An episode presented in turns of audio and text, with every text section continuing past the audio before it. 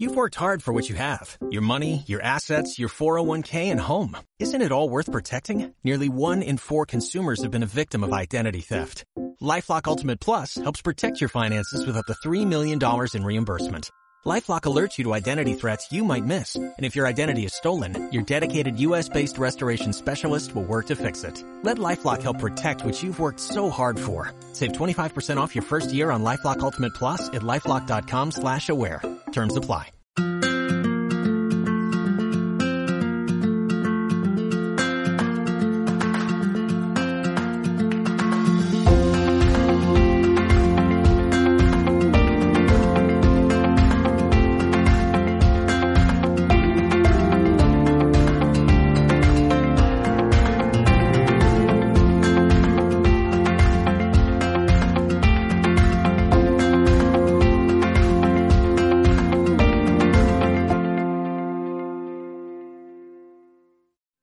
Te encuentres y en mi caso estrenando este set locutorio de Radio Vida porque cumplimos 25 años y hemos renovado nuestra imagen corporativa. Nos puedes encontrar toda esa información está ahí en Vida RTV Plus, que sería el nombre que engloba nuestra radio, televisión, YouTube, podcast, nuestras redes sociales también y canales eh, hermanos como Altar 724 en radio, en televisión, en fin, todo lo que es el esfuerzo de comunicación, de transmitir vida de este medio de comunicación, tiene ese sello, Vida RTV Plus. Pero aquí estamos, estamos en concreto en el locutorio de Radio Vida y eh, agradezco a Jonathan que está en los mandos, agradezco a mis compañeros también que hacen posible este programa en lo,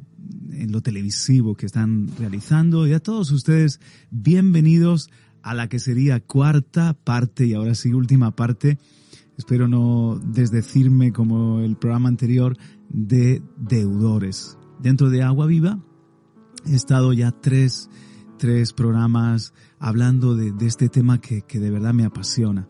Un abrazo a nuestros hermanos de las emisoras amigas de Dynamis Radio, de Onda Paz y todo aquel que a través de podcast, de YouTube, en nuestra app y también en nuestra web simplemente acceda a este programa.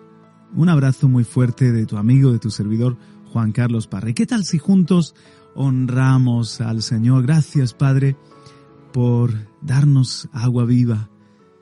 Y tenemos sed, Señor. Sin agua no se puede vivir. Y no podemos vivir sin tu palabra, no podemos vivir, Señor, sin tu presencia. Gracias, Espíritu Santo, querido Dios, querido amigo, porque eres nuestra luz, nuestro guía. Me pongo en tus manos para este momento de enseñar tu palabra. Quiero ser el primero en, en aprender a tus pies. Muchas gracias, Señor, porque tú sabes cuántos están buscando la respuesta, buscando algo más que lo que simplemente se ve y se toca. Revélate y que tú seas el agua viva para ellos, Señor Jesús. En el nombre de Cristo oramos a ti, Padre. Amén. Y amén, amén. Deudores, pues hemos, hemos estado hablando muchas cosas os resumo un poquito. Decíamos que un deudor, el diccionario define un deudor como una persona que tiene la obligación de pagar una deuda, que tiene una cuenta pendiente o el deber de responder a un acreedor. Y nosotros somos deudores, eso sí, perdonados porque Cristo saldó la deuda, la, la cuenta que teníamos, Cristo ya la pagó, estamos en paz y, si Él fue juzgado y cayó sobre Él nuestra condena, nuestro castigo, el Señor no va a dar dos veces el veredicto de culpable y traer dos veces el castigo, porque eso sería injusto. Él ya lo hizo una vez y en Cristo somos absueltos, en Cristo tenemos el perdón de nuestros pecados. Sin embargo, nos queda esa, ese sentimiento ese sentir de que todo se lo debemos al Señor. de que nunca podremos pagar tanto que a Él le debemos. Somos deudores. Una actitud muy diferente es la de acreedor. Un acreedor es un demandante, un acreedor es una persona que exige, es una persona que reclama. Nosotros al revés, venimos ante Dios y venimos y siempre suplicando y, dando gracias y reconociendo cuánto le necesitamos. Bueno, hemos hablado de por qué somos deudores, porque todo nos lo ha perdonado, porque dio a Jesús el Hijo, porque nos, nos ama y nos cuida junto con el Hijo, nos da todas las cosas.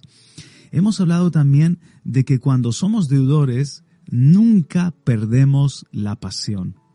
Cuando recordamos y tenemos presente de dónde el Señor nos sacó y cuántos pecados Él, Él nos ha perdonado, entonces eh, estamos apasionados y, y nos sentimos eh, tan afortunados porque estábamos muertos y Él nos dio vida, estábamos esclavos y Él nos ha dado libertad, nos, nos ha comprado a través de ni más ni menos la sangre preciosa. Y también hemos visto que cuando somos deudores practicamos el perdón y la misericordia. Eso fue lo último que estuvimos viendo de que, según la misericordia que hemos recibido, entonces podemos dar misericordia con el perdón con el que el Señor nos ha perdonado, entonces nosotros podemos perdonar como Cristo nos perdonó y lo, aprendíamos en, en la parábola de la historia que Jesús contó de los dos deudores y cómo hubo un hombre que eh, se le perdonó tanto y a otro que le debía muchísimo menos no quiso perdonarlo. Eso, eso, es eh, muy parecido a lo que Jesús dijo, nosotros si no perdonamos a nuestro prójimo, entonces para Dios es, es inaceptable, es inconcebible después de tanto que Él nos ha perdonado a nosotros. ¿Qué es lo que tocaría hoy? Hoy quiero hablar de qué implica ser deudor, de que somos deudores al Espíritu y también somos deudores a los hombres, y por último, de que ser deudor es la motivación para servir. Si os dais cuenta, este, este es un tema que me apasiona, porque el, sentir de, mi vida y, la motivación de, todo lo que hago es que no se me olvida de dónde el Señor me sacó. Que Él me... Eh, bueno, ahora comprendo muchas cosas. Ahora comprendo que pensó en mí en la eternidad, que él, se preparó para venir a salvarme, para ser mi sustituto, que cuando moría en la cruz estaba pensando en mí y en cada uno de nosotros. Ahora comprendo también que Él me entretejió en el vientre de mi madre, me puso nombre, que, que, me libró de la muerte en diferentes ocasiones que podría contaros hoy, muy reales, ocasiones muy reales en las que me, me libró de la muerte porque indudablemente tenía un plan con mi vida. Y cuando estaba yo en, como en una cárcel oscura y muy profunda, atado y atormentado también por, por espíritus, por demonios, atormentado con pensamientos incluso de, acabar con todo, de quitarme la vida, etc.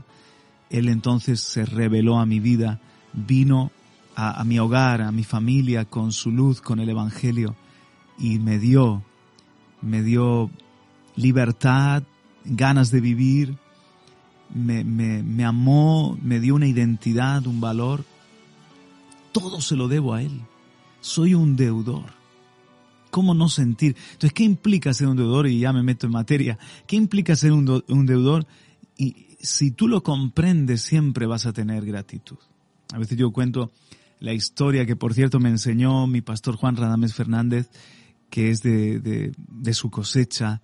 Dios le dio esta historia que pudo ser perfectamente una historia muy real en los días de la esclavitud en los Estados Unidos de un hombre que, que no solamente ha sido llevado como esclavo del África a los Estados Unidos, sino que ha caído en manos de un, de un tirano, de, de un dueño, que nunca es un dueño, un hombre de otro hombre, pero entiéndeme, de un esclavista despiadado que, que, que lo está golpeando, que lo tiene medio muerto, y aparece otro. Aparece otro dueño de tierras y agricultor, otro eh, pues hombre que, que puede comprar su libertad. Entonces, este caballero compra su libertad. Y ahora no solamente cura sus heridas, le da una educación, le da un bienestar, le da amor, porque era un hombre cristiano, sino que le da una carta de adopción. Le dice, una de dos, o eres libre para empezar una nueva vida en otros de los estados donde un hombre de color puede prosperar y ser libre, o si te quedas en mi casa, quiero que te quedes como un hijo, te adopto como un hijo, te hago un heredero. O sea, que este que, que estaba, era esclavo, que estaba al borde de la muerte, maltratado, y de repente es sanado, es liberado, es amado, se le da una educación y se le da una familia nueva y, es adoptado, ¿qué puede hacer? ¿Qué puede hacer hacia el hacendado, por decirlo así, el, el hombre que se ha compadecido de él? Pues en la historia vemos que le dice, ahora yo, yo voy a ser tu mejor servidor, yo voy a ser, quiero ser un, un hijo fiel, yo te adopto también como padre y por siempre me siento deudor. Y, voy a, y voy a dar lo mejor de mí para, porque te debo la vida, porque te debo mi, libertad, porque me, has hecho un igual a ti en días de, racismo y de esclavitud, e incluso me has dado una familia y una herencia. Pues algo muy parecido es lo que el Señor hizo por cada uno de nosotros. Nos sacó, era el, el diablo Satanás que nos tenía esclavos y el pecado nos, nos había destruido muchas áreas de, nuestra vida y estábamos caminando hacia la perdición. Era cuestión de tiempo acabar en el infierno y, y, no, y estábamos ciegos, no teníamos a Dios ni teníamos esperanza, pero nos creíamos que éramos algo, etc. Y viene Cristo, nos perdona, nos, nos liberta, nos compra con su sangre, porque el precio de nuestro rescate fue su sangre y nos hace hijos de Dios, nos adopta como hijos de Dios. ¿No es algo tremendo, maravilloso? ¿Qué podemos entonces nosotros tener sino gratitud, alabanza, una entrega, un amor, una pasión para aquel que, que lo dio todo por nosotros, que murió por nosotros, que nos dio ese valor tan grande? Ahora, ¿sabes?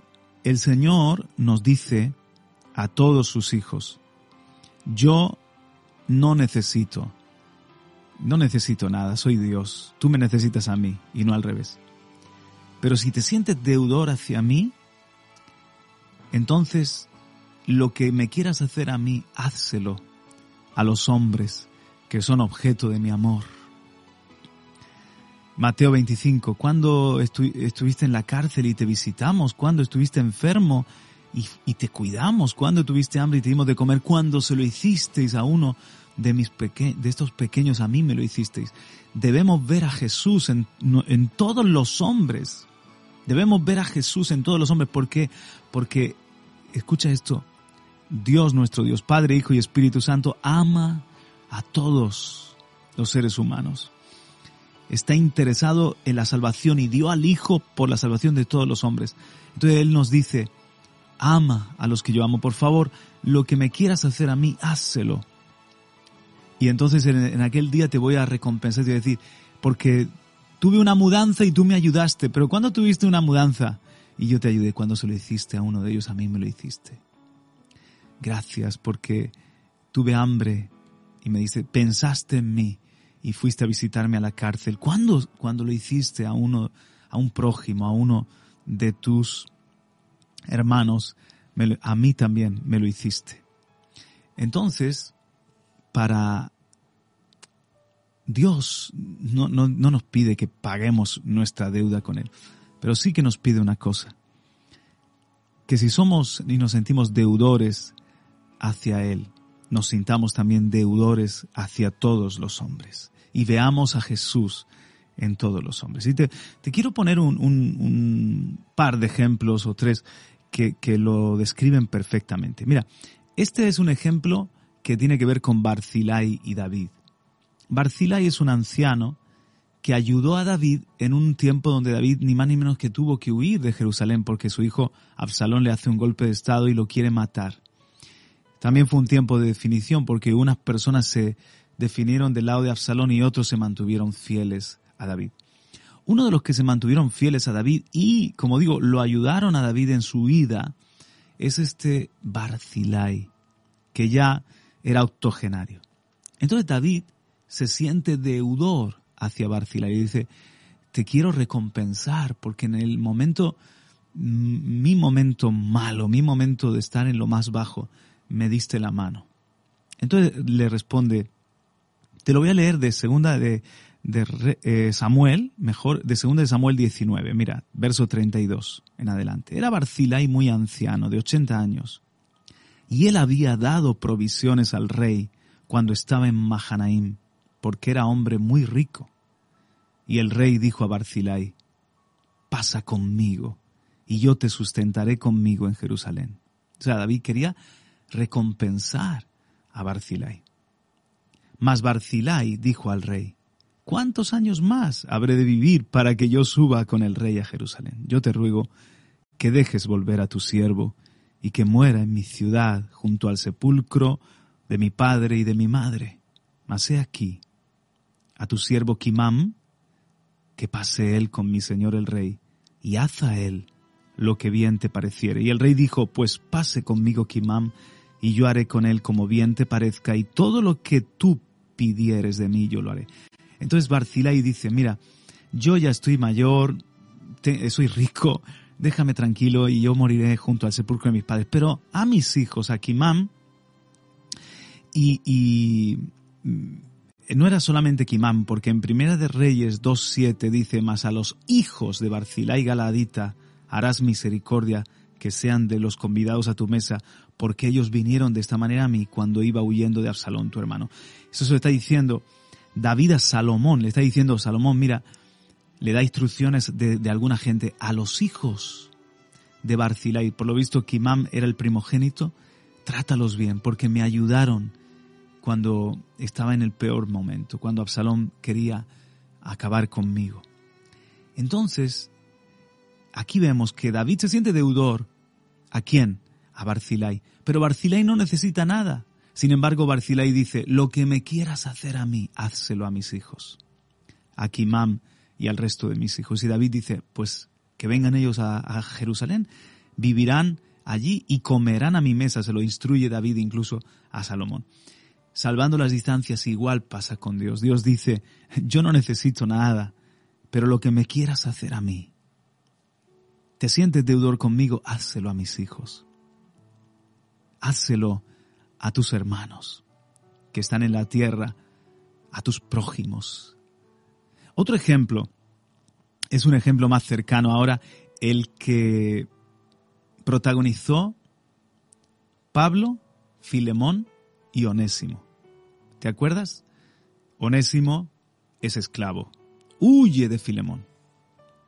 Y mira cómo obra la, providencia, que resulta, acaban apresando a Onésimo y, lo llevan a la misma cárcel, coincide con Pablo y se convierte porque Pablo le predica.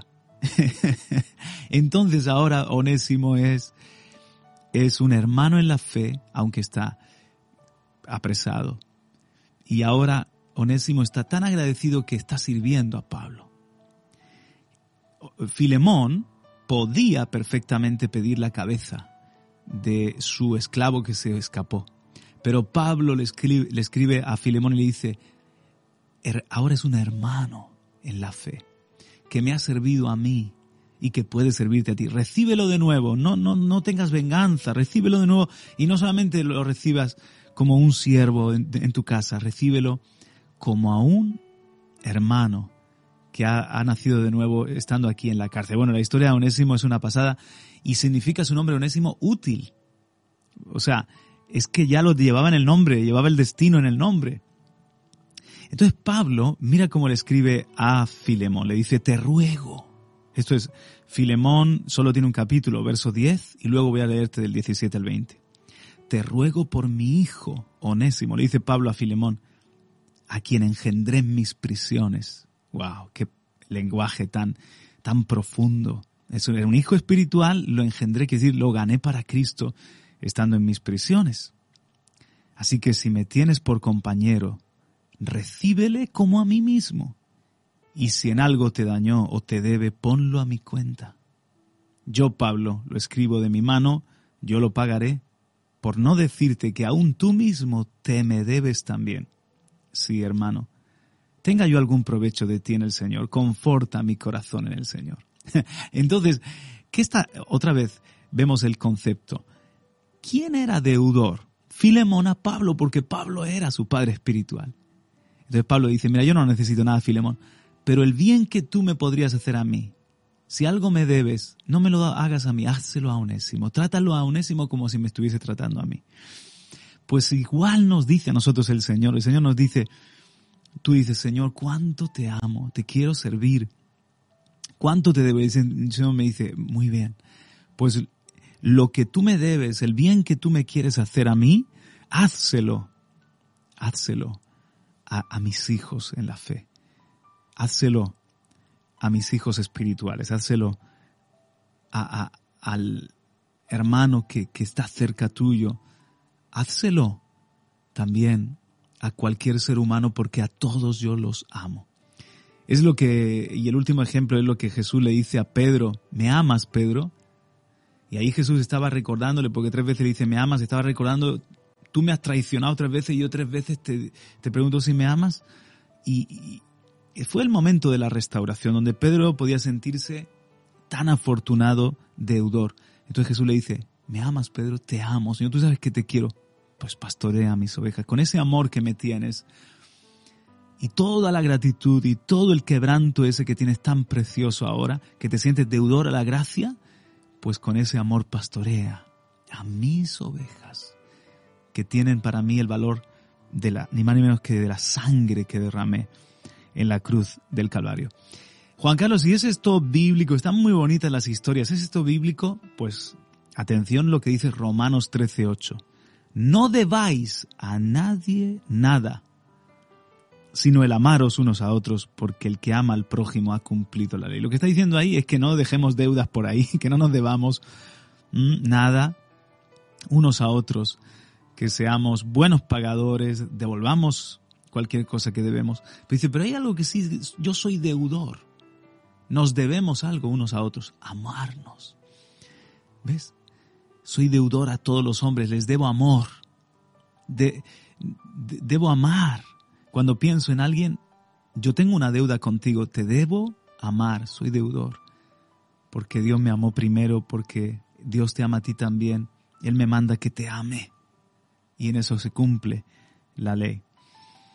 Y por otra parte, fíjate que dice en Romanos 1.14, está diciendo el apóstol Pablo, a griegos y a no, griegos, a sabios y a no sabios soy deudor. Romanos 1.14. Hay algo más que le debemos a todos los hombres y es compartirles el Evangelio. Eh, ahí mismo, dos versículos después, en el verso 16 dice, no me avergüenzo del Evangelio, porque es poder de Dios. Y estoy deseando ir a, Roma y predicar el Evangelio. ¿Por qué? Porque yo soy deudor a, griegos, a no griegos, dice, a sabios y a no sabios, a todo tipo de hombres, de, de, de la nacionalidad que sean y de la sabiduría que tengan o la categoría social que tengan, yo les debo el Evangelio, porque el Evangelio es el antídoto que me curó a mí de la picadura del, pecado, del veneno del pecado. Es la vacuna. Ahora estamos en días de vacuna, de... Imagínate que alguien tiene la vacuna y se la queda. Si has descubierto la vacuna, eres deudor. Debes compartir para el bien de la humanidad pues nosotros estábamos infectados con el virus del pecado y la vacuna la, ganó Cristo y nos la regala y el Espíritu Santo nos la, ha acercado. Pero ahora nos dice el Señor, no te la quedes, eres deudor, comparte esta vacuna con todos los hombres. Entonces le debemos a todos los hombres la gracia y el Evangelio, la luz que hemos recibido del Señor, la vacuna que nos, que nos trae libertad del pecado. Ahora, Quiero terminar con algo que, para mí es, es muy emocionante. Romanos 8:12 dice, así que, hermanos, deudores somos no a la carne, para que vivamos conforme a la carne. Porque si vivimos conforme a la carne habríamos de, morir, pero si vivimos por el Espíritu, no somos ya deudores a la carne, sino que somos deudores al Espíritu. Al Espíritu. Porque ¿qué le debemos a la carne? Mira, te lo voy a poner. ¿Os acordáis de esa película que es buenísima de Robert Redford, el hombre que susurraba a los caballos, que habla de un caballo que tiene un trauma por un accidente y entonces pero no solamente el caballo, la familia tenía un problema muy grande y Robert Redford llega como el que susurraba a los caballos y trae una sanidad a, al rocín, al caballo y también algo pasa en, en la familia, hasta ahí puedo leer. Bueno, imagínate que hay un caballo que ha sido maltratado, abusado, mal alimentado y los caballos, por cierto, requieren un buen cuidado. O sea, tener un, caballo, tela, solamente saberlo errar correctamente, ponerle las herraduras correctamente. Los caballos tienen muchos tipos de enfermedades en las mismas pezuñas. Hay que darle su cepillado, sus paseos, su buena alimentación. Eh, si te regalan un, caballo, piénsatelo. Si de verdad va a tener utilidad para, para tu vida porque es una gran responsabilidad. Bueno, imagínate que ese caballo ha sido maltratado. Imagínate por un momento que ese caballo eh, estaba medio muerto y enfermo y malnutrido porque había un hombre despiadado. Y ese caballo ahora lo compra alguien y, se lo vende por nada. Este, este caballo ya no sirve para nada. Y un nuevo dueño lo compra. Y un nuevo dueño invierte tiempo en sanar sus enfermedades, en darle una correcta alimentación. Y como en la película de Robert Redford, en, trabajar en él para que sus traumas, esos traumas que va a tener por haber sido maltratado, los pueda superar. Y es eh, un dueño que lo ama, que lo sabe, que lo sabe atender y, que, y que lo sabe cuidar. Entonces, la respuesta, la pregunta es, y ahora me das tú la respuesta. ¿El caballo a quién tiene que servir? ¿A su antiguo dueño que lo maltrató o al nuevo dueño? ¿Quién lo va a montar? ¿Quién lo debe montar? Pues así sucede con la carne y con el espíritu. Tú y yo somos ese caballo. ¿Quién va a montar tu vida? ¿Va a ser la carne? La carne que solo te ha traído corrupción, que solo te ha hecho esclavo al pecado, que solamente te ha llevado hacia lo malo, que, sus apetitos son todo lo que es lujurioso, vanidoso, orgulloso, altivo, destructivo. Es una naturaleza, ¿eh? si personificamos estas dos naturalezas en los dos dueños del caballo, es una naturaleza despiadada y destructiva, nuestro peor enemigo. Y por eso Pablo dice, ya no soy deudor, no le debo nada a la carne, ya no le voy a servir a la carne más, porque la carne me ha traído muerte, le voy a servir al Espíritu, porque el Espíritu Santo es ese Señor, dueño de nuestra vida porque nos compró. Pero ¿qué ha hecho? Nos ha restaurado, ha sanado los traumas de nuestra vida, nos ha alimentado con pan de vida. Él, él, él nos ha dado fortaleza, nos ha dado un futuro. En fin, todo se lo debemos a Él. Él, el Espíritu, es el que a quien le servimos y quien nos de, es el jinete que nos debe montar. Debemos decirle a la carne, no, nunca más, ni un solo día te voy a servir. Espíritu Santo, ven, lléname y sé el dueño. Soy deudor a ti. No somos deudores a la carne, somos deudores al Espíritu. Si quieres abundar en esto que te estoy contando, en Romanos 7, 1 al 6, lo cuenta el apóstol Pablo.